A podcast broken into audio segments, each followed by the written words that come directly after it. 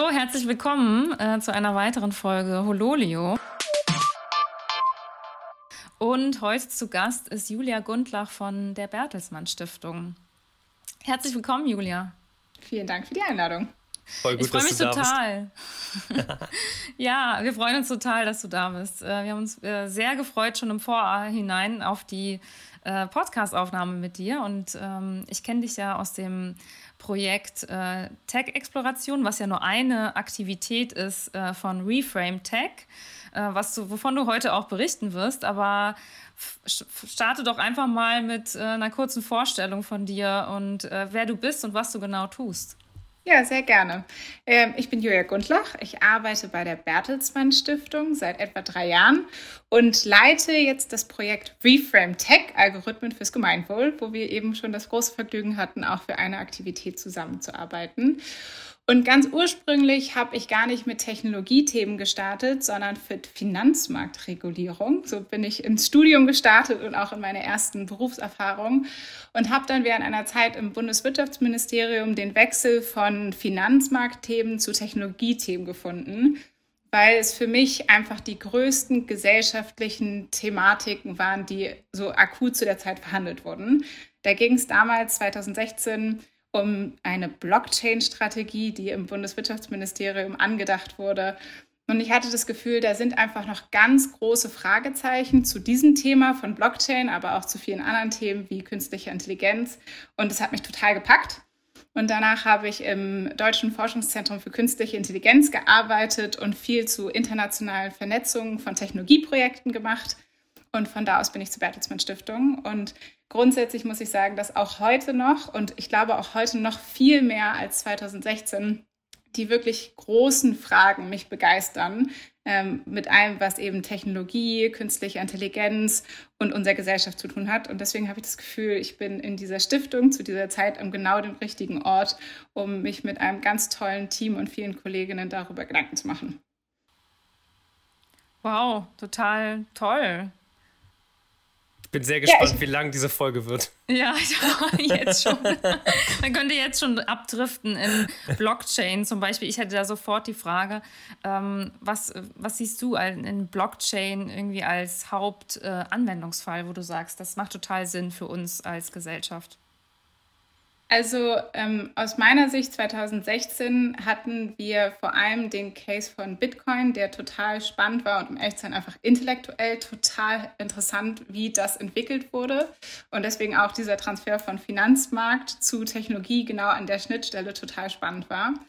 Und aus meiner Sicht, und ich möchte niemandem zu nahe treten, der tatsächlich mit Blockchain-Technologie eine gutes, ein Problem lösen kann, aber ist das eine Lösung, die tatsächlich noch auf der Suche nach den richtigen Problemen ist?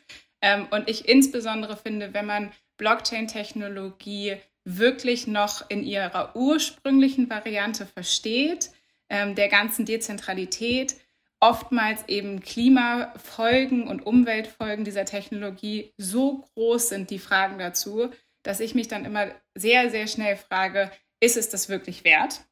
Ähm, und ich finde, das ist einer der interessantesten Debatten äh, zur Blockchain-Technologie, die für mich noch nicht gelöst ist.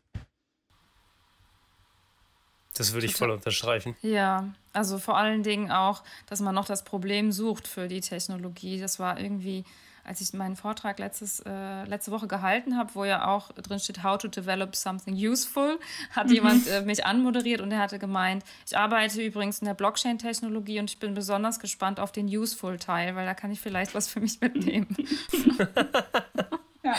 Und oh. also das ist ja ganz grundsätzlich, und da kommen wir sozusagen zu den künstlichen Intelligenz-Themen, wo ich glaube, dass tatsächlich sehr anders gelagert ist. Also künstliche Intelligenz wird in vielen Bereichen eingesetzt und hat ganz konkrete Vor- und auch Nachteile für unsere Gesellschaft. Ähm, aber da ist es wirklich auch anders gelagert. Die Ähnlichkeit ist, dass viele Menschen künstliche Intelligenz ähm, als Wundermittel für etwas verstehen, wobei es eigentlich wirklich ein Werkzeug ist und man sehr aufpassen muss, dass man nicht zu sehr von der Lösung denkt, sondern wirklich vom Problem her. Und da sehe ich eine Ähnlichkeit in den Technologien und sonst aber tatsächlich hauptsächlich sehr viele Unterschiede. Ich habe eine Frage. Ich, du hast schon so viel erzählt, wo ich dachte, boah, da muss ich erst mal drüber nachdenken. Aber was ich ja so spannend finde, ist, du hast gerade betont, dass du für dich irgendwann diesen Switch gemacht hast. Und kannst du mal ein bisschen beschreiben, was dieser Switch mit dir gemacht hat? Weil ich meine, ich glaube, also ich kann mir vorstellen, dass es da wahrscheinlich auch viel Neues gab, was du A, erstmal verstehen und entdecken musstest. Also in meiner persönlichen sozusagen äh, Lebensreise und den Erfahrungen, die man ja insbesondere mit den ersten Berufserfahrungen macht, ähm, ist es mir so gegangen, dass ähm, die Finanzmarktregulierung mich begeistert hat und politisiert hat, äh, Finanzmärkte mich begeistert und politisiert haben, weil ich mit 2007, 2008 wirklich dem großen Crash von Banken so ein bisschen erwachsen geworden bin. Ähm, und als ich fertig war mit meinem Studium, waren wir am Punkt, wo es um die letzte, allerletzte Kommastelle ging in Verhandlungen, in politischen Debatten. Das ist dann Basel-Regulierung. Und ich hatte das Gefühl, dass dieses Themenfeld von Finanzmärkten und der Politik, um die, denen eben auch irgendwie gerecht zu werden, denen vielleicht auch den Problemen Herr zu werden, in dem, wirklich im letzten Detailgrad angekommen war. Und ich hatte das Gefühl, für, für mich als Person, und da ist jeder ja extrem unterschiedlich, brauche ich eine größere Freiheit in der Frage unserer den gesellschaftlichen Effekten und habe mich sehr stark ähm, begeistert für ein Thema, das noch so undiskutiert und so wenig zu Ende diskutiert ist. Und das war das gleiche bei Blockchain wie bei künstlicher Intelligenz. Da sind wir noch bei wirklich den großen Fragen, wie machen wir das eigentlich als Gesellschaft? Was ist uns da eigentlich wichtig? Wie kann eigentlich unser gesellschaftliches System mit diesen großen Veränderungen, ob wir jetzt eben auf Plattformen gucken und wie die unsere Gesellschaft in den letzten 20 Jahren verändert hat und wir jetzt immer stärker das bei künstlicher Intelligenz sehen, wie können wir als Gesellschaft darüber überhaupt einen gesellschaftlichen Konsens finden? Und da habe ich einfach für mich als Person festgestellt, das reizt mich mehr und anhaltender und nachhaltiger, als wirklich in die tiefsten Details zu gehen. Und ich bewundere Menschen, die das total können und äh, lieben und schätzen. Und für mich hat genau diese Erkenntnis eher eben diesen Weg zu Technologiethemen geebnet. Mhm. Hatte, hatte ich das viel Mut gekostet? Weil so, so wie du es gerade beschreibst, würde ich es fast so als ähnliche, äh, als ähnliches Komplexitätslevel ansehen. Ja, dass du aus dem einen Thema in ein anderes Thema gehopst bist, wo vielleicht der Purpose ein bisschen anders war. Also ich glaube, als Mut würde ich es nicht per se beschreiben, sondern eher Entdeckungslust, die, ah. glaube ich, ganz mhm. notwendig ist dafür, dass man sich, gut, in meinem Fall relativ am Anfang des Berufslebens, nochmal so neu orientiert. Und ich glaube, viele Menschen bleiben in Themen verhaften, wo sie sagen, da kenne ich mich schon gut genug aus ähm, und möchte dies nicht aufgeben. Und dafür brauchte ich so ein bisschen, vielleicht eben ein bisschen Mut zur Entdeckungslust, auch im neuen Thema, mich so früh in meinem sozusagen Berufsleben, aber dann eben doch zu entscheiden. Und grundsätzlich die Frage aber gesellschaftliche Aspekte, muss ich sagen, haben mich mein ganzes Leben schon ähm, geprägt, geformt, irgendwie auch geguidet in der Form. Ich komme aus einer Pastorenfamilie, meine beiden Eltern sind Pastoren. Ähm, und das hat ähm, ganz viel sozusagen mit mir natürlich gemacht als Mensch, der in einer solchen Familie groß wird und immer Fragen von, was ist ein gutes Leben, woran misst man irgendwie gute Taten. Also da kommt man gar nicht dran vorbei. An jedem Abendbrotstisch wird es irgendwie auch mit verhandelt. Und deswegen war für mich immer klar, dass ich an gesellschaftlichen Fragestellungen arbeiten will. Das ist so toll, weil du dieses, dieses Thema Entdeckungslust auf den Punkt gebracht hast. Ne? Also Samina und ich haben ja diesen Podcast ins Leben gerufen, weil wir gemerkt haben, es gibt viele Leute in unserem Umfeld, die Lust haben, was zu verändern, gerade für uns als Gesellschaft, aber vielleicht auch für sich als Person. Und natürlich dann, wenn es darum geht, sich vielleicht mit der Fachlichkeit, die man in sich trägt oder die man jahrelang gepflegt hat, sich dann auf einmal für ein neues Themenfeld zu begeistern, ist ja eine Geschichte. Aber es dann auch wirklich zu machen, da ist ja manchmal auch so eine Barriere, wo man denkt so, oh, mache ich das jetzt endlich oder bleibe ich lieber da, wo ich bin? Und mhm. ich finde es so spannend, weil ich glaube, Entdeckungslust, wenn ich mir das behalte, dann bin ich in vielen Themen relativ schnell zu Hause und auch sicher aufgehoben, wenn ich mir das mitnehme. Das fand ich gerade cool, dass du das so auf den Punkt gebracht hast. So keinen Mut, sondern aber die Entdeckungslust behalten. Das finde ich sehr schön umschrieben. Dankeschön. Und, und ich, ich habe auch direkt dazu eine Frage. Oder Genau, weil, also ich finde das nämlich so spannend, weil ich weiß ja aus unserer Zusammenarbeit, dass du dich mit künstlicher Intelligenz ähm, schon länger beschäftigt und zwar bevor dieser Hype jetzt äh, angefangen hat, der jetzt gerade ist. Und du hast eine Entdeckungslust gehabt, die hast du jetzt ja auch gerade nochmal äh, schön ähm, ausgesprochen. Aber das war ja ein Thema, was nur noch, noch total, ähm, ja, da gab es noch sehr, sehr wenig, kann ich mir jedenfalls vorstellen. Und ähm, und gleichzeitig habe ich als Person erfahren, die sehr viel Wissen hat ähm, und auch sehr belesen ist und sehr viele Informationen einfach dazu bereitstellen kann, wenn man einfach mit dir ins Gespräch kommt. Wie bist du damals, als du dann künstliche Intelligenz, damals war das ja noch so ein kleines ähm, Edge-Thema so am Rande, wie bist du da vorangegangen, um irgendwie Informationen zu finden und auch deine Entdeckungslust irgendwie so ähm, zu stillen? Mhm.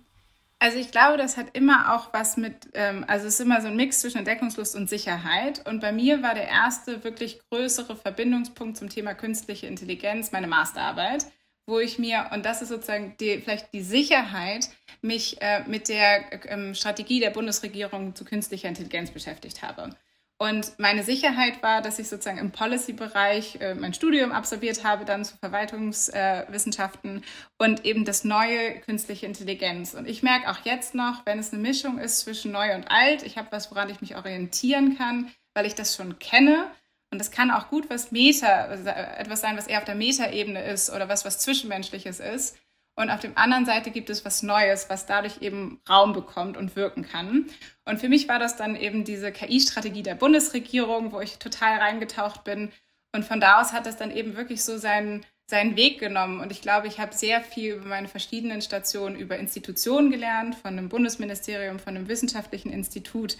Wie wird eigentlich Forschung in Deutschland gemacht und wie kommt die eigentlich in die Anwendung oder auch nicht so in die Anwendung bisher?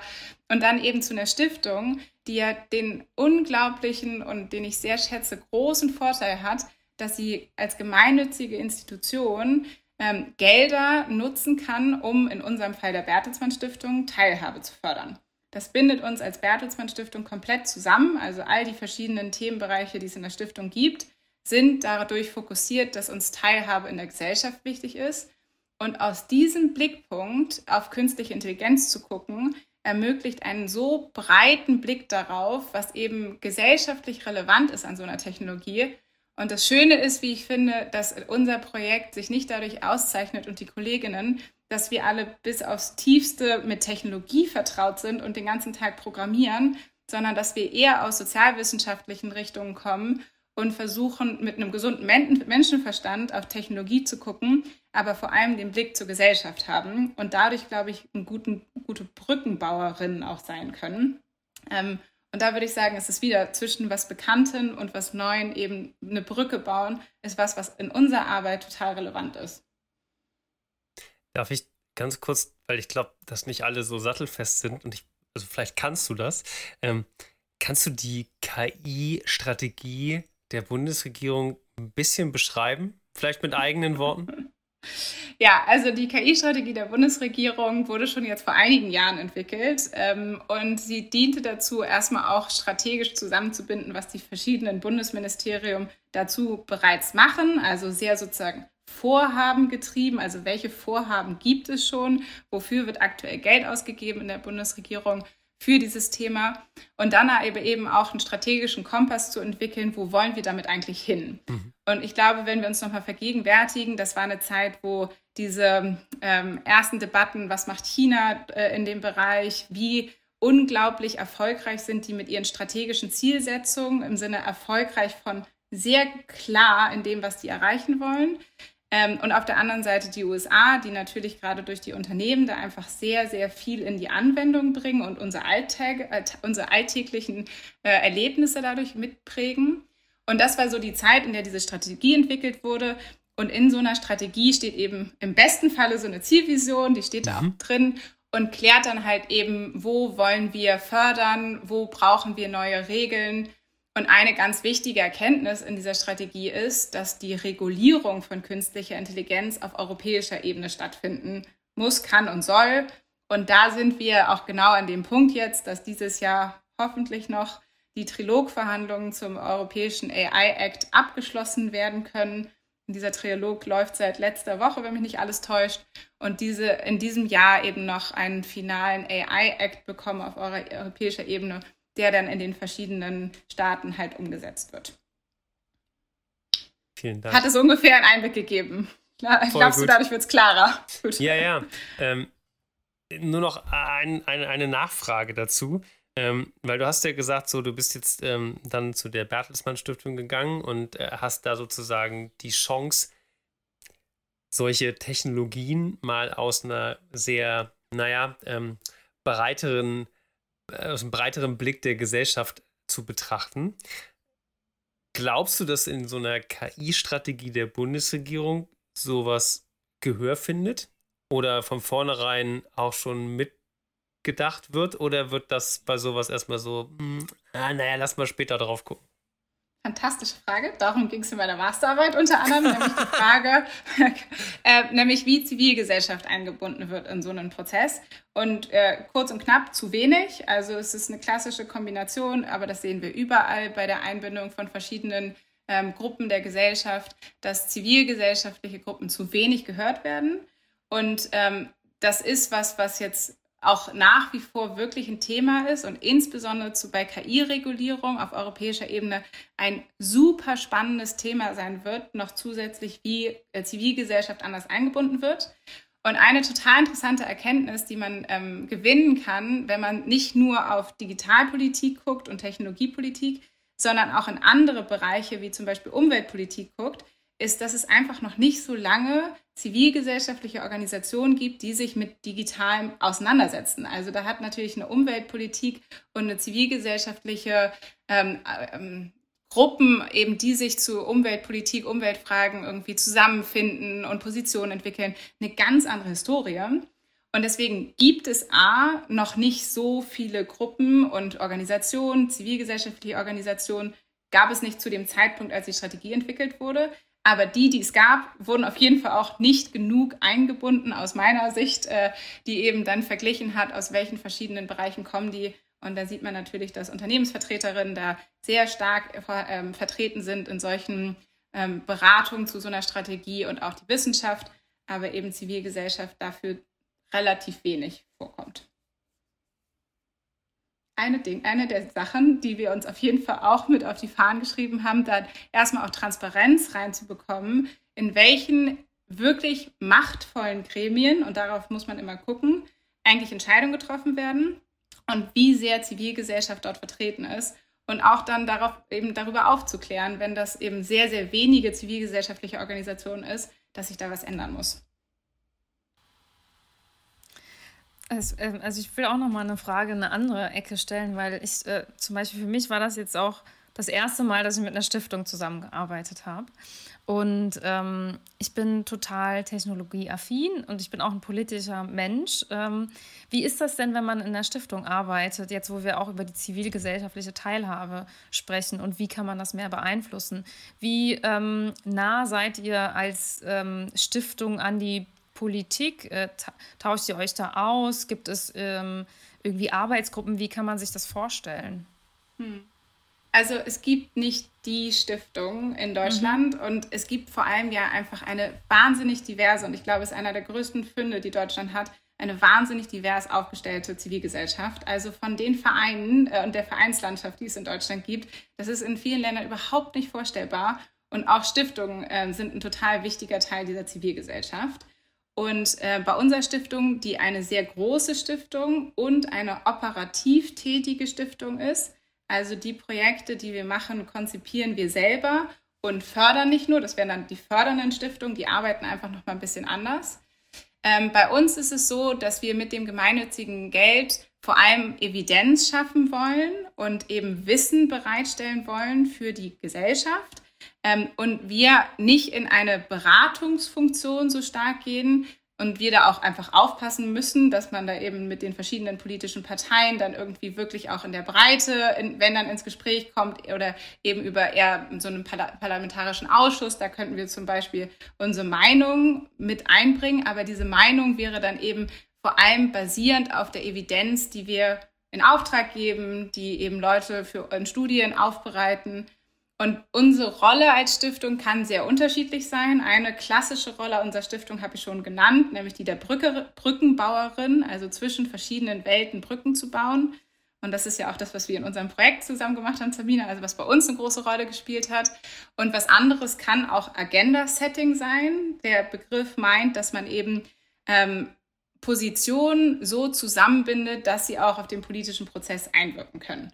Und wir als gemeinnützige Stiftung müssen eben sehr genau gucken, dass wir eben Positionen formulieren und ihn auch einbringen können, aber nicht in eine Politikberatungsrolle so stark reinkommen. Darf ich da was anknüpfen? Ähm, siehst du, ich, sorry, das ist eine persönliche Wahrnehmung, die muss nicht verifiziert sein. Es gibt ja sehr viele Unternehmen, die sich als eloquente Berater der Bundesregierung gesehen und da auch ähm, sehr häufig, sage ich mal, beauftragt werden, solche Technologien einzuschätzen, Projekte dazu zu machen. Glaubst du, die gucken zu einseitig auf sowas? Also ist so eine Beratung oft zu sehr technologiefokussiert? Oh, das ist voll die spannende Frage, weil ich habe das Gefühl, da sind mindestens drei oder vier verschiedene sozusagen Fragen oder Beobachtungen mit drin. Also, da magst du recht haben. ich würde mal so anfangen zu sagen, wir haben ein absolutes Übergewicht von Unternehmenslobbying, insbesondere nochmal auf der europäischen Ebene belegt bekommen durch verschiedene Studien, dass einfach so unendlich viel Geld in Lobbyismus fließt zur Digitalpolitik, weil, ne, nochmal die Klammer, weil halt eben das noch ein recht unbestelltes Feld ist im Verhältnis zu vielen anderen, wo man noch richtig einen Unterschied machen kann, weil diese ganzen Regulierungen jetzt eben das erste Mal auf die Tagesordnung kommen. Und das ist ein unfassbares Ungleichgewicht zu dem, was Zivilgesellschaft auch leisten kann.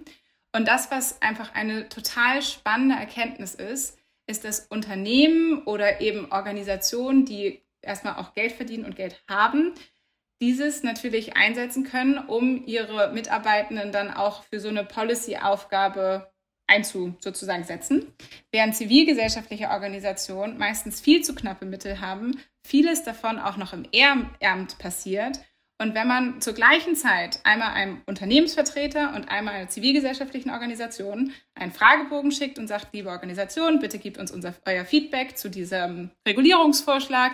Wir erwarten eure Antwort bis spätestens nächste Woche Montag, sind einfach die Verhältnisse dafür, wie einfach oder schwer es ist, für die jeweilige Organisation darauf zu antworten, so ungleich verteilt. Und ich glaube, da müssen wir einfach als Gesellschaft ein Interesse daran haben, dass da eine Chancengleichheit existiert. Außer wir meinen wirklich als Gesellschaft, dass die eine Meinung wirklich wichtiger ist als die andere. Aber das ist ja gar nicht der Konsens, sondern der Konsens ist, wir finden das doch alles wichtig, aber die Chancen sind so ungleich verteilt, an so einem Prozess zu partizipieren. Und da muss man dann wirklich einfach auch klar sein, finde ich, als Gesellschaft und als Akteuren, denen das auffällt, dass man da eben dann eine Veränderung vornimmt, sodass zivilgesellschaftliche Stimmen da anders auch sich einbringen können. Oh, jetzt habe ich echt Gänsehaut gehabt, ey. Ich war auch kurz. Also das ist wirklich, oder? Das ist auch wirklich das Thema, was uns jetzt hier auch getrieben hat, diesen Podcast ins Leben zu rufen, nämlich genau diese Ungleichheit in dieser, ähm, also warum sind gute ähm, Initiativen auch gleich in diesem Ehrenamt, so wie du es gerade gesagt hast? Und äh, wieso geben wir als Gesellschaft äh, dem äh, mehr Gewicht, wenn da Geld dahinter steht. Das ist ja eigentlich gar nicht der Konsens. Und äh, das hast du wirklich gut auf den Punkt gebracht. Wow. Bin jetzt ein bisschen geflasht. Aber ich finde, also, und deswegen finde ich auch Digitalpolitik so wahnsinnig spannend, weil Digitalpolitik ist ja Gesellschaftspolitik manchmal kommt diese kurze irgendwie Illusion, die wirklich einfach falsch ist. Und da sind wir uns sozusagen alle auch, glaube ich, relativ schnell einig. Das geht ja nur so um Technologien, da macht man ein bisschen Förderprogramm und dann ist gut. Mhm. Also Digitalpolitik ist essentielle Gesellschaftspolitik und genauso muss die auch verhandelt werden. Und deswegen, weil einfach in den Digitalunternehmen, digitale Prozesse und digitale Produkte wie wenig anderes in den letzten 20 Jahren, also unserem sozusagen auch Erwachsenwerden, die Welt verändert hat. Also Voll. wenn wir vor 20 Jahren zurückgucken und das, was jetzt ist, äh, natürlich gibt es einfach ganz große Veränderungen, ähm, äh, pretty obviously, Klimakrise und die Veränderungen, aber das einfach in unserem alltäglichen Erleben die größte Veränderung, würde ich sagen, sind digitale Produkte, Prozesse und die Unternehmen, die sich da gebildet haben. Und aus meiner Sicht ist einer der Folgeerscheinung davon, dass wir in einer solchen multikrisenhaften Welt leben und auch darin aufwachsen, dass manchmal sich Narrative und so Entwicklungen einstellen, die wir dann nicht mehr hinterfragen. Hm. Also warum sind Plattformen eigentlich so gebaut, wie sie sind und warum ist das eigentlich okay im Verhältnis zu, wenn ihr euch nochmal zurückerinnert, oder das ist jetzt immer noch so, wie unsere E-Mail-Systeme funktionieren, die funktionieren auf Protokollen. Ich habe gar kein Problem, von meiner Posteo-E-Mail an meine GMX-E-Mail zu schreiben und die verstehen sich prächtig, weil die auf einem gemeinsamen Protokoll laufen. Bei Plattformen ist das nicht so. Wenn ich versuche, von dem A nach B irgendwas zu kommunizieren, also von einer Plattform zur anderen, da sind mehr Hürden, als ich mir vorstellen kann. Und genau solche noch, solche Grundsatzfragen, was ist eigentlich die richtige Aufstellung für eben solche Plattformen, solche Dienste, solche Produkte, ich habe ich hab das Gefühl, wir hinterfragen das nicht mehr. Wir haben das jetzt einfach akzeptiert als Gesellschaft. Es gibt, gibt einen schönen Begriff dafür. Plattformen werden ja auch immer, wenn sie es geschafft haben, als Gatekeeper benannt. Also sie haben dieses Gate für sich besetzt und verteidigen sich auch. Das ist ja auch so ein bisschen das, was du gerade beschreibst. So, die haben gar keine Lust, miteinander zu kommunizieren, sondern eher dieses Gate zu besetzen und für sich hochzuziehen. Und äh, da kommen wir zu künstlicher Intelligenz mit einem sozusagen Traram, weil ich glaube, wir könnten gerade genau in der Entwicklung neuer Gatekeeper sein für mhm. eben künstliche Intelligenz und insbesondere bei generativen Systemen und das, was wir mit ChatGPT erleben. Das ist genau die Frage, die wir uns aktuell stellen, ob das die neuen Gatekeeper sind, die sich gerade herausbilden, weil das äh, Technologie ist, die sehr Grundlagen, also große Grundlagen schafft, wo ganz viele Produkte drauf aufbauen können. Also die Vergleichbarkeit zu Plattformen ist relativ naheliegend. Und man jetzt in diesem Moment so doll darauf aufpassen muss, was passiert da eigentlich in den Strukturen und vor allem eben in den wirtschaftlichen Strukturen, weil es aus der Erfahrung der Plattformen, die sich entwickelt haben und jetzt so akzeptiert sind, im Nachhinein als extrem schwierig erweisen wird, daran nochmal was zu ändern. Insbesondere, wenn wir nochmal den Gedanken mitnehmen, dass diese Unternehmen zum Großteil so unfassbar mh, hm, mächtig und reich ist das falsche Wort dafür, aber kapitalträchtig geworden sind, mhm. dass ja genau solche Effekte wie das Lobbying, das wir jetzt sehen, genau dadurch eben auch erst möglich wird, dass da ja so eine wahnsinnige Differenz zwischen dem, was an Macht und eben auch ähm, finanziellen Mitteln möglich ist. Und da, glaube ich, sind wir in einem extrem spannenden Zeitpunkt, wo wir als Zivilgesellschaft, als Gesellschaft, als Bürgerinnen und Bürger richtig gut einwirken können, wenn wir das positiv sozusagen ähm, frame wollen und uns das so überlegen, was da gerade passiert. Gibt es mehr von dir in diesem Umfeld? ja, sehr viele. Also es gibt wirklich eine total aktive äh, Digitalszene, digitale Zivilgesellschaft, ähm, die sich mit sehr krassen Detailfragen, zum Beispiel zu, zur Chatkontrolle beschäftigt, und Expertinnen und Experten in diesem Feld über verschiedene Vereine, Initiativen, andere Stiftungen, die unfassbare Arbeit in diesen Bereichen machen. Ähm, zu, zum Schutz der Bürgerrechte, aber eben auch Ermöglichung von anderen neuen Möglichkeiten, wie wir mit digitalen Technologien umgehen. Und das, was Tamina und mich jetzt in den letzten Wochen auch so viel beschäftigt hat, ist, ob neben einer digitalen Zivilgesellschaft, also zivilgesellschaftlichen Gruppen, die sich über digitale Themen auch gefunden haben, wir schaffen, die große Zivilgesellschaft von eher so klassischeren Organisationen, die seit vielen Jahrzehnten und Jahrhunderten zum Teil bestehen, auch mit einladen können, daran diese Digitalisierung und die Auswirkungen von digitalen Prozessen und Produkten und Entwicklungen auf die Gesellschaft ähm, zu beobachten und eben auch mitzugestalten.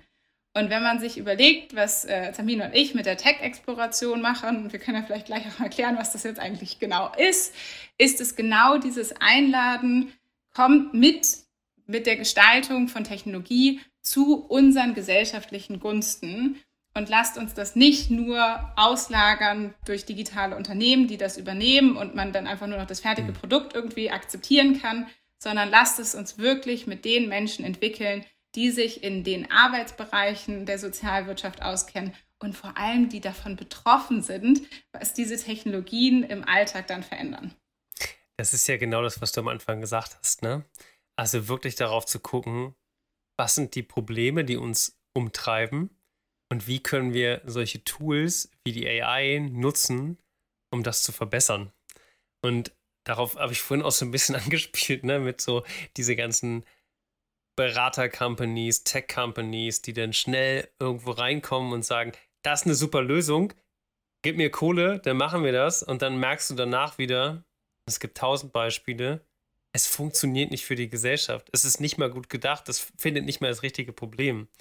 Und da finde ich das sehr spannend. Also, ne, ich meine, guck dir jedes, jede Art von Schulsystem an oder digitales Schulsystem, was gerade von den einzelnen äh, Ländern entwickelt wurde. Die sind alle, und sorry, ich spreche aus Erfahrung, die sind alles schlecht und die sind alle nicht performant und sie helfen keinem.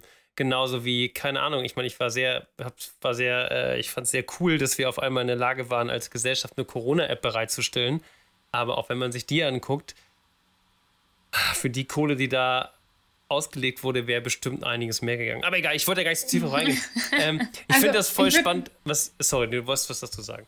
Ja, ich würde nur sagen, also ich gehe erstmal vom Guten im Menschen aus und ich glaube auch tatsächlich, dass viele Menschen, die in Tech-Unternehmen arbeiten oder in Beratungen, wirklich richtig gute Absichten haben. Und es gibt einen total interessanten Trend, dass immer mehr Leute ähm, zu Strategieberatungen gehen. Das kenne ich jetzt irgendwie aus meinem Umfeld viel. Von meiner Uni sind da viele auch in Strategieberatung gegangen mit den allerbesten Absichten. Nämlich die haben Lust, äh, zum Beispiel die Verwaltung digital zu machen und sehen darin einen Hebel, weil die Strategieberatung da eben auch viel mitwirken, das zu tun. Und ich glaube, dass die individuelle Person ganz oft die besten Absichten hat, aber es gibt gewisse Anreizstrukturen, die negative Effekte haben. Und ich glaube, wir müssen uns mit den Anreizstrukturen beschäftigen, weil einfach nur zu sagen, was dabei rauskommt, ist Mist, ist eine Perspektive, aber das verändert jetzt noch nicht das, was dahinter steht. Und deswegen finde ich es total, und das ist auch im Echtzeit deutlich herausfordernder, mit den Anreizstrukturen sich zu beschäftigen und zu fragen, wie kann man die ändern in dem System, in dem wir irgendwie auch leben, ähm, als dann davon auszugehen, dass alle, die daran beteiligt sind, einfach nur ja, schlechte Produkte am Ende abliefern.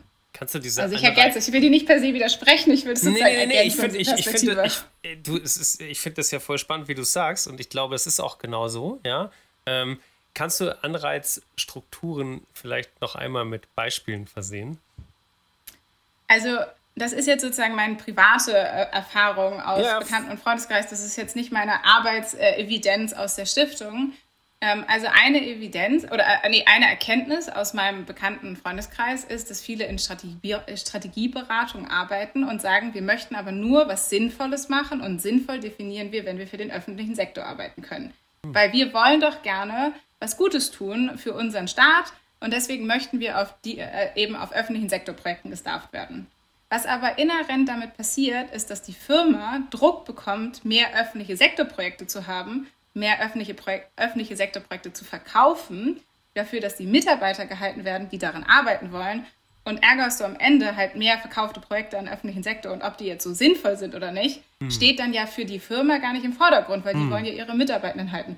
Das und ich habe nie, in der, genau. hab nie in der Strategieberatung gearbeitet. Ich möchte denen das nicht unterstellen, aber das ist einfach aus den Erfahrungswerten, die mir erzählt werden, eine Anreizstruktur, wo man wirklich große Schwierigkeiten haben wird, die zu brechen. Aber ich glaube, das ist der interessante Punkt, an dem man sich eigentlich ranmachen müsste.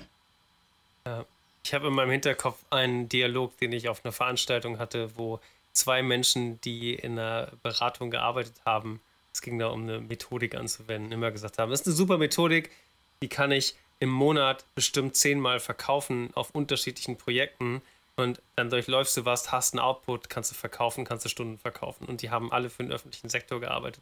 Du kannst mir nicht erzählen, dass du damit wirklich einen Effekt für die Gesellschaft erzeugst.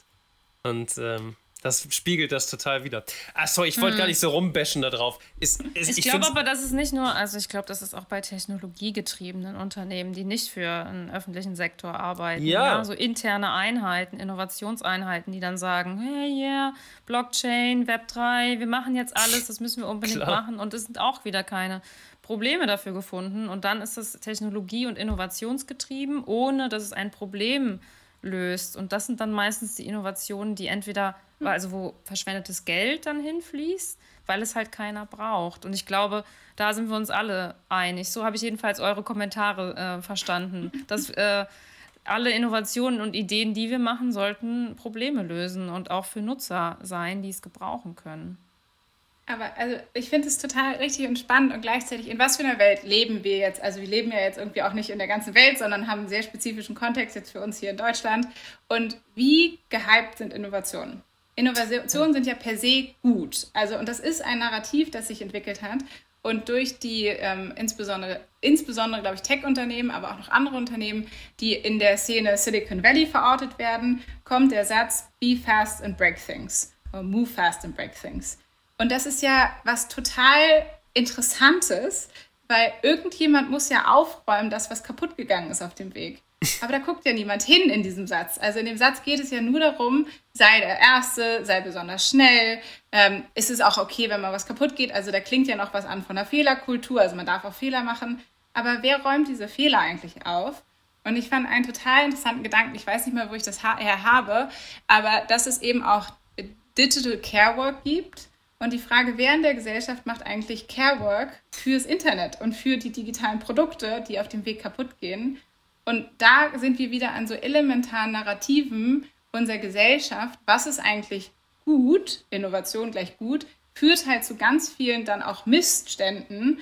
Und das ist dann eben auch was, was viel zu wenig im Fokus kommt. Was passiert dadurch eigentlich, wenn so ein Leitsatz wie Move Fast and Break Things ähm, irgendwie eine ganze Gesellschaft äh, begeistert? was kommt da am Ende auch an Negativen raus? Und das finde ich ja. mal interessant, darüber sich Gedanken zu machen. Ich will nicht zu sehr abschweifen, aber mir kommt da aus einem anderen Podcast, den wir vorher mit unserer Freundin Andrea hatten. Die hat was, was Nettes gesagt dabei. Die meinte nämlich, ja, ja, äh, dieses Problem war früher mal eine Lösung. Weißt du, das ist ja, ja genau das so, ne? Man hat irgendwann was entwickelt und dachte, wow! Und dann ist es irgendwie zwei Wochen später, oh, naja, gibt was anderes. Ja, jedes Problem war mal früher eine Lösung. So ja, genau, Satz. genau ja, das. Ja, das ah. war, und wenn man darüber nachdenkt, so, hm, heute das war es ein Problem, früher war es mal ein Lösungsansatz. Und, ja. ja. Okay, ehe wir zu weit ausufern, erzählt doch mal, was genau ihr gemacht habt, weil ich habe mir vorhin die Projekte einmal kurz ein bisschen angeguckt und war so, oh, wow, da müssen wir detaillierter drüber reden voll gerne. Vielleicht darf ich anfangen, noch mal einmal ein bisschen einzuordnen, wie das unser Projekt als Ganzes ja, passt. Bitte. Also, ähm, dann, genau, also ähm, das Projekt Reframe Tech, Algorithmen fürs Gemeinwohl, beschäftigt sich eben mit der Mission, wie Technologieentwicklung stärker am Gemeinwohl orientiert sein kann. Und dabei ist Gemeinwohl ein Begriff, der gar nicht so ganz einfach ist, weil der sich dynamisch weiterentwickelt, im besten Fall partizipativ erarbeitet wird, was man damit eigentlich genau meint. Aber für uns bedeutet das, dass ein soziales Problem im Mittelpunkt steht. Also weder die Effizienzsteigerung noch die Profitmaximierung das höchste Gut ist, sondern wirklich das soziale Problem im Mittelpunkt steht.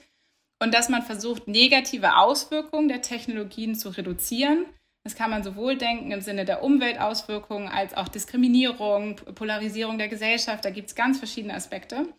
Und dass Transparenz und Beteiligung von Betroffenen die notwendige Voraussetzung ist dafür, dass es gemeinwohlorientiert sein kann. Und unter dieser Prämisse haben wir eben dieses Projekt entwickelt. Das läuft seit September letzten Jahres. Und da arbeiten wir so zu sehr unterschiedlichen Bereichen, die zum einen darauf hinzielen, Risiken, die durch algorithmische Systeme und künstliche Intelligenz kreieren, diese zu reduzieren, also weniger vom Schlechten und mehr vom Guten. Und weniger vom Schlechten hat dann natürlich Fokus KI-Regulierung. Was passiert da eigentlich auf der Regulierungsebene? Was passiert da? Was braucht man? Welche Kontrollinstrumente braucht es eigentlich? Braucht es, wäre ein KI-Transparenzregister ein sinnvoller Schritt, um mehr Transparenz zu schaffen, wie es schon im Namen steht? Ähm, und zum anderen mehr vom Guten, insbesondere für die Bereiche unserer Gesellschaft, die sich noch kaum mit Technologie und insbesondere mit KI beschäftigen. Und da kommen wir in die Richtung, wie Zamina und ich zusammengearbeitet haben, weil wir vor etwa zwei Jahren das erste Mal uns darüber Gedanken gemacht haben, äh, mit einem ganz tollen Dienstleister äh, Work Forward. Ähm, und zwar, wie können wir eigentlich Kompetenzen in Wohlfahrtsorganisationen zum kritisch kompetenten Umgang mit künstlicher Intelligenz erhöhen und gleichzeitig für die Potenziale sensibilisieren, die diese Technologien schon haben. Und wir haben da eben eine Studie veröffentlicht im Dezember letzten Jahres, ähm, wo ein Konzept für ein Fellowship beschrieben ist, was eine ganz tolle und aus dieser Studienperspektive im besten Möglichkeit wäre, diese beiden Ziele von Potenziale heben und Kompetenzen aufbauen zusammenbringt. Und der erste Schritt in so einem Fellowship ist, erstmal zu über, äh, herauszufinden, wo eigentlich Anwendungsideen für künstliche Intelligenz Sinn ergeben. Und jetzt kommen wir sozusagen dazu, wie wir dazu zusammengearbeitet haben, weil die Erkenntnis war, dass es in Wohlfahrtsorganisationen noch gar keine konkreten Ideen dafür gibt. Also oftmals ist künstliche Intelligenz dort, und das ist jetzt eine Pauschalisierung, aber so im, im Durchschnitt mit noch sehr angstbesetzt. Was kommt da eigentlich auf uns zu? Nimmt uns das, diese Technologie Arbeitsplätze weg? Ist da irgendwas Übermächtiges am Gange? Das sind so Narrative, die auch im sozialen Sektor stärker vertreten sind als vielleicht in Unternehmenskultur. Mm, und auf Basis dieser Erkenntnis, dass eben noch wenige konkrete Anwendungsideen vorhanden sind, haben wir ähm, eine Tech-Exploration konzipiert. Und das große Glück dieser Tech-Exploration war, neben den großartigen äh, Kolleginnen bei uns in der Stiftung und ähm, Cassandra und Susanne von Work Forward, ist, dass wir Zamina auch ins Boot geholt haben, ähm, dafür, dass sie mit uns zusammen in diesem Team diese Tech-Exploration gestaltet hat. Und ich glaube, wir freuen uns immer noch sehr, dass wir letzten Freitag zu einem grandiosen Abschluss gefunden haben und die acht Tech-Expertinnen, Tech-Exploriererinnen, wie wir sie nennen, ähm, insgesamt 13 Anwendungsideen ähm, entdeckt haben in vier ähm, sehr, also wirklich vor Ort arbeitenden Wohlfahrtsorganisationen. Also wir reden nicht von Verbandsstrukturen, sondern wirklich von Einrichtungen vor Ort. Ähm, und wir letzten Freitag wirklich tolle Ergebnisse daraus bekommen haben. Tamina, du kannst bestimmt noch ergänzen. Wie waren diese Wochen für dich? Ähm, ja, also die Tech-Exploration ähm, war ja so eine Art, also wenn ich das mal in die Tech-Sprache übersetze, Discovery. Ähm, und ähm, es war wirklich sehr, sehr gut. Also ich bin auch super begeistert äh, von der Abschlussveranstaltung und wie gut ähm, diese sechs Wochen funktioniert haben, was da an Erkenntnissen rausgepurzelt sind und welche Ideen man eigentlich umsetzen kann und auch die Offenheit von der Wohlfahrt, also von den Wohlfahrtsorganisationen an der Stelle, war ich total begeistert, weil ähm, man denkt ja irgendwie so, Julia, du hast es ja auch gerade so, so angemerkt, so, ähm, da gibt es vielleicht keine Offenheit oder man weiß nicht so, was man mit KI anstellen soll. Wir hatten am Ende vier soziale Organisationen, die ähm, begeistert waren, Veränderungen voranzutreiben und auch ganz stark kooperiert haben, Ideen zu treiben und auch nicht nur, weil wir auch mittendrin so diesen Punkt hatten, ähm, ein großer Schmerz in äh, Wohlfahrtsorganisationen sind Verwaltungsprozesse und die fehlende Digitalisierung. Und ähm, die Bertelsmann Stiftung, also von Julia ähm, und dem Team, dann kam, ja, natürlich ist das, eine, ist, ist das ein großer Schmerz, aber wir wollen Algorithmen fürs Gemeinwohl bedeutet, wir wollen Algorithmen für den Mehrwert der Klientinnen. Also das heißt von Menschen, die ähm, dort äh, die Dienstleistungen in Anspruch nehmen und nicht nur Verwaltungsprozesse digitalisieren und dann ist der Prozess besser. Und das war, glaube ich, auch eine Haupterkenntnis für alle äh, Beteiligten, dass das nicht Ziel des Projekts ist und das, ähm, das fand ich auch äh, sehr schön. Also wir haben prozessual sehr viel gelernt, wir haben inhaltliche Ergebnisse und ähm, im Endeffekt war auch der Spirit einfach sehr schön äh, in den ganzen Teams. So, hm. ja. Und wirklich, so vielleicht um noch eine Erkenntnis, die auch wirklich schon bei der ersten Auftaktveranstaltung, die hatten ja nur sechs Wochen. Also mhm. sechs Wochen ist in Wohlfahrtsorganisationen wirklich wenig Zeit und auch dieses Kennen von, wie arbeitet man in Sprints und wie funktioniert das, das war in vielen dieser Organisationen unbekannt. Und das Schönste wirklich bei diesem Auftakt, äh, den wir dann Anfang Mai hatten, war diese Sprachwelten mal nebeneinander zu stellen. Also während manche perfekt SGB-Rechtsverordnungen äh, runterbeten können und wo was steht, wo man was findet, was sind diese gesetzlichen Grundlagen, zu was ist Service Design, was sind Sprints, wie arbeiten wir eben irgendwie auch agil zusammen, dass da die sich mal gegenseitig kennenlernen und so beschnuppern konnten. Also ich fand es wirklich so großartig. Und genau das ist für mich so diese diese Brückenbauerfunktion, mhm. wo treffen sich sonst diese beiden Gruppen so frei im Denken, um dann eben zu gucken, wirklich, wenn wir vom Problem der Menschen vor Ort, den Klientinnen in der Jugendhilfe, in der Suchthilfe, ähm, in diesen verschiedenen Bereichen, wo treffen die sich mal so frei, um zu gucken, wo können wir wirklich Technologie für einen Mehrwert der Klientinnen und der Mitarbeiterinnen schaffen Ähm, und es war wirklich eine sehr besondere Atmosphäre, die uns alle, glaube ich, echt richtig gut getan hat, so das ja. mal zu erleben, was ja. da rauskommen kann, wenn man so doch immer noch recht frei mit eben dieser Einschränkung dafür, dass wir jetzt nicht Verwaltungsprozesse digitalisieren wollen, äh, was dabei am Ende rauskommen kann. Das war wirklich ein Highlight. Also das mit den Vokabeln, diese Momente. Erst die eine Gruppe verdutzt über hä, Customer Journey und die andere Gruppe dann, hä, BGB war nochmal, ah ja. Hm. Du hast es ja gerade schon gesagt, äh, dieses Brückenbauen ist ja wichtig, dass man sich A, gegenseitig erstmal versteht, aber auch Vertrauen gibt, Sachen auszuprobieren ähm, und auch mal kennenzulernen. Und das ist ja oft, was du vorhin meintest, auch so mit der Zeit, ne? Ähm, viele Organisationen oder auch Unternehmungen haben gar nicht die Zeit, äh, sich mit bestimmten Themen auseinanderzusetzen, um dann eine, sage ich mal, aus ihrer Fachlichkeit ist es auch vielleicht ein bisschen, aber ihr wisst, was ich meine, also aus ihrer Position heraus zu definieren, was wäre denn eigentlich eine Lösung oder ein Problem aus unserer Sicht. Ähm, jetzt habt ihr das in sechs Wochen gemacht und seid dann mit tollen Ergebnissen rausgekommen. Wie geht es denn damit weiter?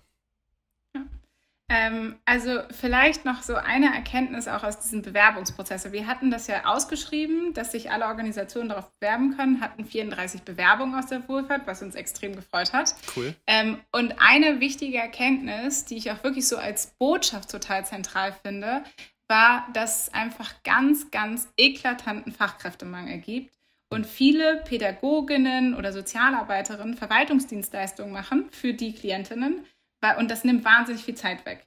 Und das heißt, jetzt auch in den sechs Wochen ist total deutlich geworden, eigentlich wünschen die sich eine totale Entlastung und diese abstrakte Angst vor einer künstlichen Intelligenz, von eben digitalen Prozessen, die da was wegnehmen könnte, ist, wenn man es wirklich mal einordnet, für was in das in dem Arbeitskontext bedeutet, meistens relativ schnell also sozusagen abgeräumt gewesen. Und alleine die Vorstellung, dass diese Ideen helfen könnten, äh, war total ermunternd. Und da ist genau das, was du aber sagst. Es, wenn schon die Arbeitsüberlastung so hoch ist, ist natürlich eigentlich im Grunde nie Zeit, um mal wirklich was neu zu durchdenken. Also da, da ist was total eben, was sich auch blockiert in der Form. Und deswegen braucht es immer wieder Impulse auch und Möglichkeitsräume. Und wir haben jetzt einen Möglichkeitsraum geschaffen, wo eben Zeit geschaffen wird, um sich eben mal grundsätzlich ja nochmal zu überlegen, wie können wir denn strukturell anders diese Themen angehen, wie kann uns Technologie an der Stelle helfen.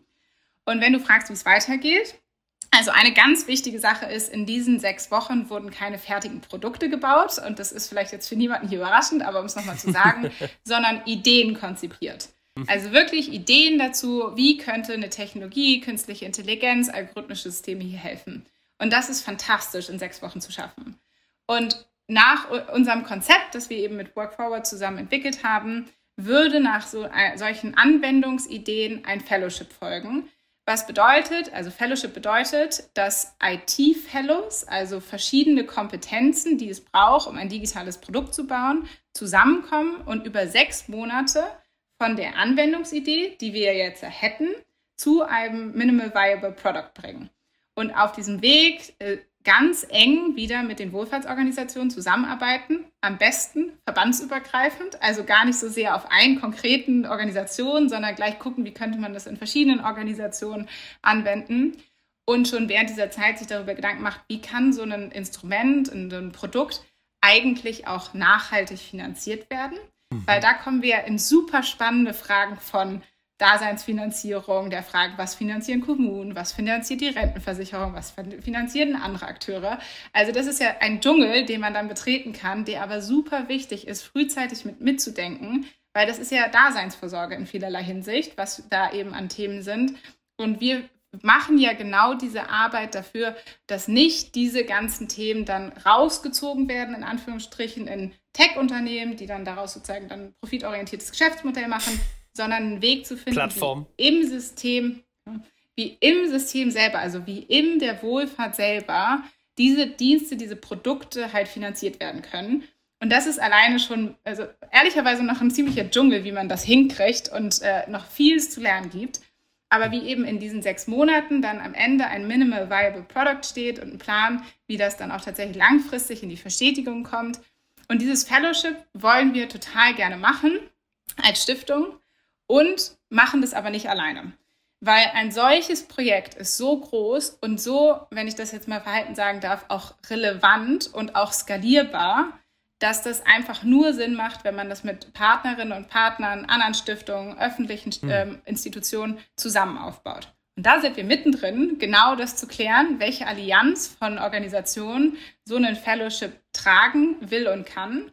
Ähm, und ich hoffe einfach, dass wir das sehr, sehr bald klären, dafür, dass dann eben diese ganze Motivation, die Energie, die Ideen, die aus dieser Tech-Exploration entstanden sind und sich auch darum herum jetzt total entwickelt. Also wir merken ja, dass das irgendwie was auslöst, auch bei Menschen, die daran nicht direkt beteiligt waren, dass wir diese ganze Energie dann transformieren können, eben in dieses Fellowship-Programm und hoffentlich am Ende wirklich eine Veränderung vor Ort bei den Menschen machen, weil die in anderen Prozessen, in anderen Strukturen, mit anderen Produkten einfach besser ihre Leistungen anbieten können und die Klientinnen bessere Dienstleistungen erfahren.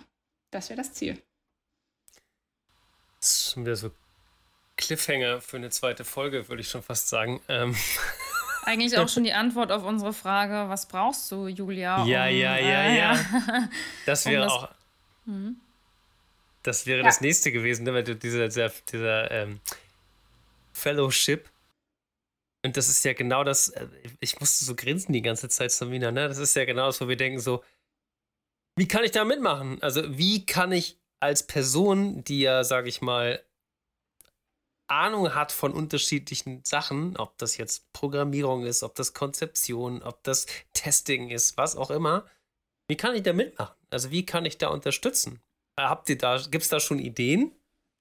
Mm, also ich würde sagen, jetzt aktuell kann man mitmachen bei dem Thema an sich, indem man sich auf unserem Blog umguckt und die ganzen, also den Blog von Reframe Tech, ähm, den können wir bestimmt hier irgendwo verlinken und sich das mal anguckt, was da jetzt passiert ist und in den sozialen Medien, wo das geteilt ist, auch vielleicht mitguckt, wer da noch daran beteiligt war weil die vier Gruppen, die acht Exploriererinnen, die daran jetzt in den letzten sechs Wochen gearbeitet haben, ähm, die werden jetzt auch individuell gucken, wie sie an diesen Themen und ob sie an diesen Themen weiterarbeiten wollen. Und wenn da jemand hier jetzt zuhört und sagt, ich will mir mal diese Anwendungsideen angucken und mal gucken, ob ich da irgendwie Ahnung zu habe und das beitragen will, oder vielleicht kenne ich jemanden, ähm, der schon mal was Ähnliches gedacht hat und nicht weitergemacht hat, also da ist wirklich im Zweifel sowohl unser Blog als auch ähm, Social Media genau der richtige Ort, um sich da zu vernetzen mit den Exploriererinnen oder den Wohlfahrtsorganisationen, die daran jetzt sechs Wochen richtig gut gearbeitet haben. Sobald ein Fellowship in diesem Allianz, sozusagen Collective Impact Ansatz ähm, stattfindet, werden wir natürlich sehr gerne auch über euch, eure Verteiler, äh, anspielen dafür, dass alle Menschen, die daran tatsächlich auch ähm, mitgestalten wollen, daran teilnehmen können. Und grundsätzlich würde ich wirklich sagen, für alle, die sich mit Technologie beschäftigen, ähm, redet drüber, diskutiert drüber mit euren Mitmenschen, Mitbürgern, Freunden, Familie, wem auch immer, äh, in der Form, dass Digitalpolitik Gesellschaftspolitik ist. Und guckt euch diese Dimensionen an, wo wirklich Technologien Gesellschaft verändern, prägen, fürs Gute, fürs Schlechte und nehmt das im Blick. Und das ist das Beste, glaube ich, was jede und jeder von uns machen kann und eben diesen Diskurs nicht nur denen überlassen, die das eben aus einer Profitorientierung machen wollen. Das hat seine Berechtigung, das ist auch total in Ordnung. Aber es gibt einfach eine Dimension, die noch zusätzlich so relevant, aber vor allen Dingen richtig spannend ist. Ähm, und sich darüber auszutauschen, zu unterhalten und vielleicht ganz neue Formen noch zu finden, Soziales und Digitales zusammenzubringen. Das, jeder, der Lust hat, ähm, glaube ich, eine herzliche Einladung dazu. Okay, perfekt. Das heißt, Reframe Tech, äh, die Webseite und der Blog ist der ähm, Place to be, um die ganzen Informationen einzusammeln, welche Anwendungsideen ähm, auch exploriert worden sind. So, jetzt hören vielleicht auch Personen zu, die eine Finanzierung mit einsteigen wollen und die gucken sich diese Ideen an, wie ähm, und sind davon überzeugt und wollen vielleicht mit äh, bei der Allianz machen für das Tech Fellowship. Wie können die sich denn bei dir melden? Am besten per E-Mail. Ähm, also unsere Kontaktdaten sind überall vorhanden, total gerne. Auch wenn andere Leute, die jetzt sagen, sie haben nicht finanzielle Mittel, aber andere Ideen noch zusätzlich. Also wir meinen das tatsächlich ernst mit Teilhabe und der Gesellschaft mit der Bertelsmann Stiftung. Wir freuen uns total, wenn Leute mitgestalten wollen und deswegen einfach drauf zu, total gerne, wenn jemand Interesse hat, äh, Ideen hat, das weiterzudenken, zu entwickeln, freuen wir uns total über Kontaktaufnahme. Und ihr seid auch total offen, wer ähm, in die Finanzierung einsteigen kann. Ja, das könnten auch, sagen wir mal, individuelle Business Angels äh, sein. Oder gibt es da Beschränkungen in eurer Finanzierungsmittelgeber-Auswahl? Da gibt es strategische Überlegungen, die man mhm. dann, glaube ich, zusammen auch treffen kann, weil es einfach in gewissen Fällen für eine Stiftung nicht möglich ist, ähm, mit äh, gewissen anderen Organisationen, die profitorientiert ist, zusammenzuarbeiten, nämlich Ko Kooperationen sind nicht möglich.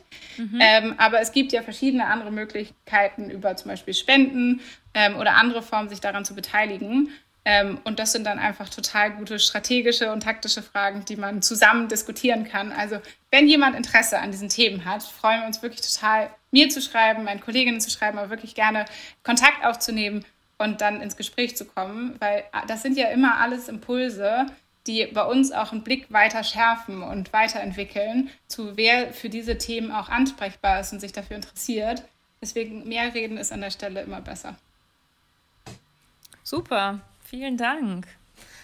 So, ich glaube, ähm, wir haben hier sehr viel erörtert, oder? Wie sieht's aus bei dir, Hardy? Weißt du jetzt Bescheid, was wir hier gemacht haben?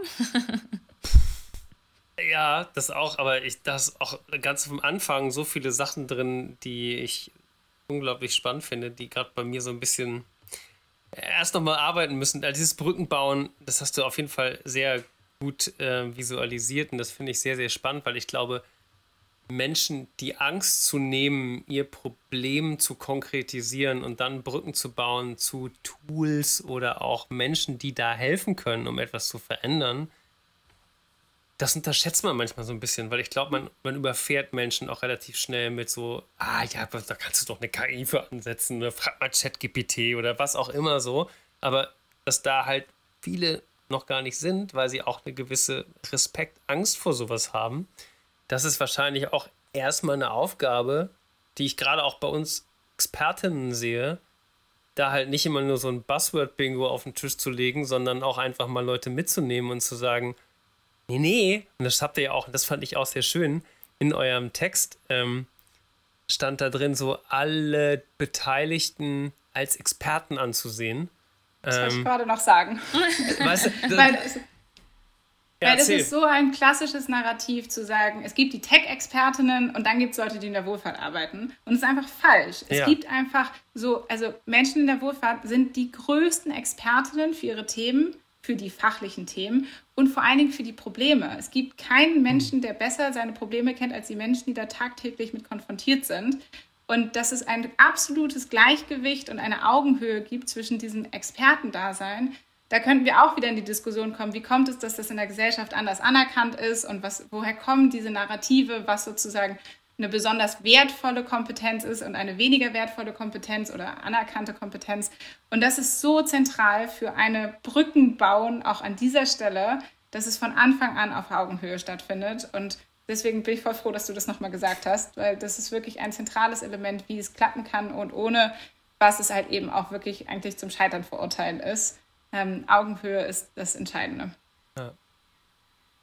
Oh, das war schön, ja. Vielen, vielen Dank. Es war, also war wieder ein sehr, sehr tolles Gespräch. Ich, äh, ja, man nimmt immer so viel mit und muss erst mal gucken. Also ich bin froh, dass ich gleich ein bisschen Wochenende habe. Mal gucken, was, was, was Montag bei mir noch so alles hängen geblieben ist. Aber es ist so schön daran, einfach mal äh, weiterzudenken und zu merken, wir sind hier alle auf dem richtigen Weg. Und äh, das ist total schön zu sehen. Vielen, vielen Dank. Ja, Herzlichen vielen Dank, Dank, Julia, für deine Zeit. Also es ist auch wirklich toll, ähm, Brückenbauer und Menschen wie dich in Aktion zu sehen, äh, die solche Projekte vorantreiben. Herzlichen Dank. Vielen Dank für die Einladung. Es war richtig schön, mich mit euch über dieses Thema zu unterhalten. Vielen lieben Dank.